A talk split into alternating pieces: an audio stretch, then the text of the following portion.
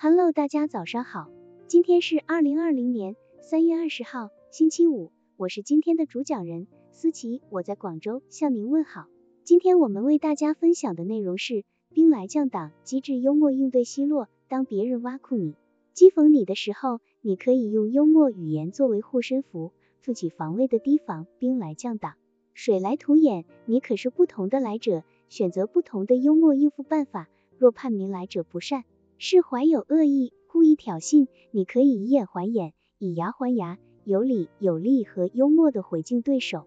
二十世纪三十年代，一次，丘吉尔访问美国，有一位反对他的美国女议员咬牙切齿的对他说：“如果我是您的妻子，我会在您的咖啡里下毒药的。”丘吉尔微微一笑，平静的答道：“如果我是您的丈夫，我会喝下那杯咖啡的。”面对美国女议员刁难、愤恨的无理言辞，丘吉尔并没有怒不可遏，甚至是笑着回答女议员的问题。他的胸襟雅量令人们敬服。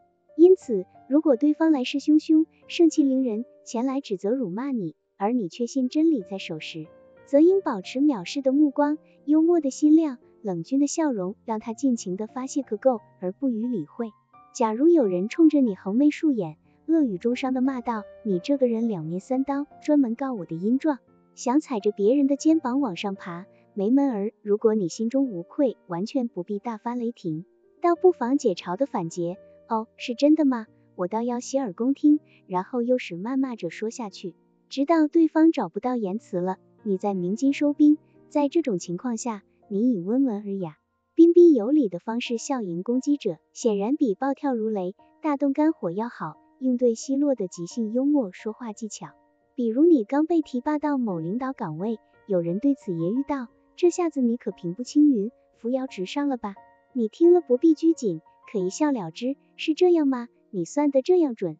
用这种不卑不亢的应酬方法，立即便能使对方语塞。相反，你过于计较，说出一大堆道理，倒显得太认真，反而适得其反。如果有人用过于唐突的言辞使你受到伤害，或叫你难堪，你应该含蓄以对，或装聋作哑、拐弯抹角、闪烁其词，或转移视线、答非所问，谈一些完全与其问话风马牛不相及的事。用这种委婉曲折的幽默方法反驳对手，一定会取得奇特的功效。当遇到棘手犯难的问题时，若能以幽默诙谐的方式回答，往往能化险为夷，改变窘态。正所谓山重水复疑无路，柳暗花明又一村，让难堪的局面消失在谈笑之中。好了，以上知识就是我们今天所分享的内容。如果你也觉得文章对你有所帮助，那么请订阅本专辑，让我们偷偷的学习，一起进步吧。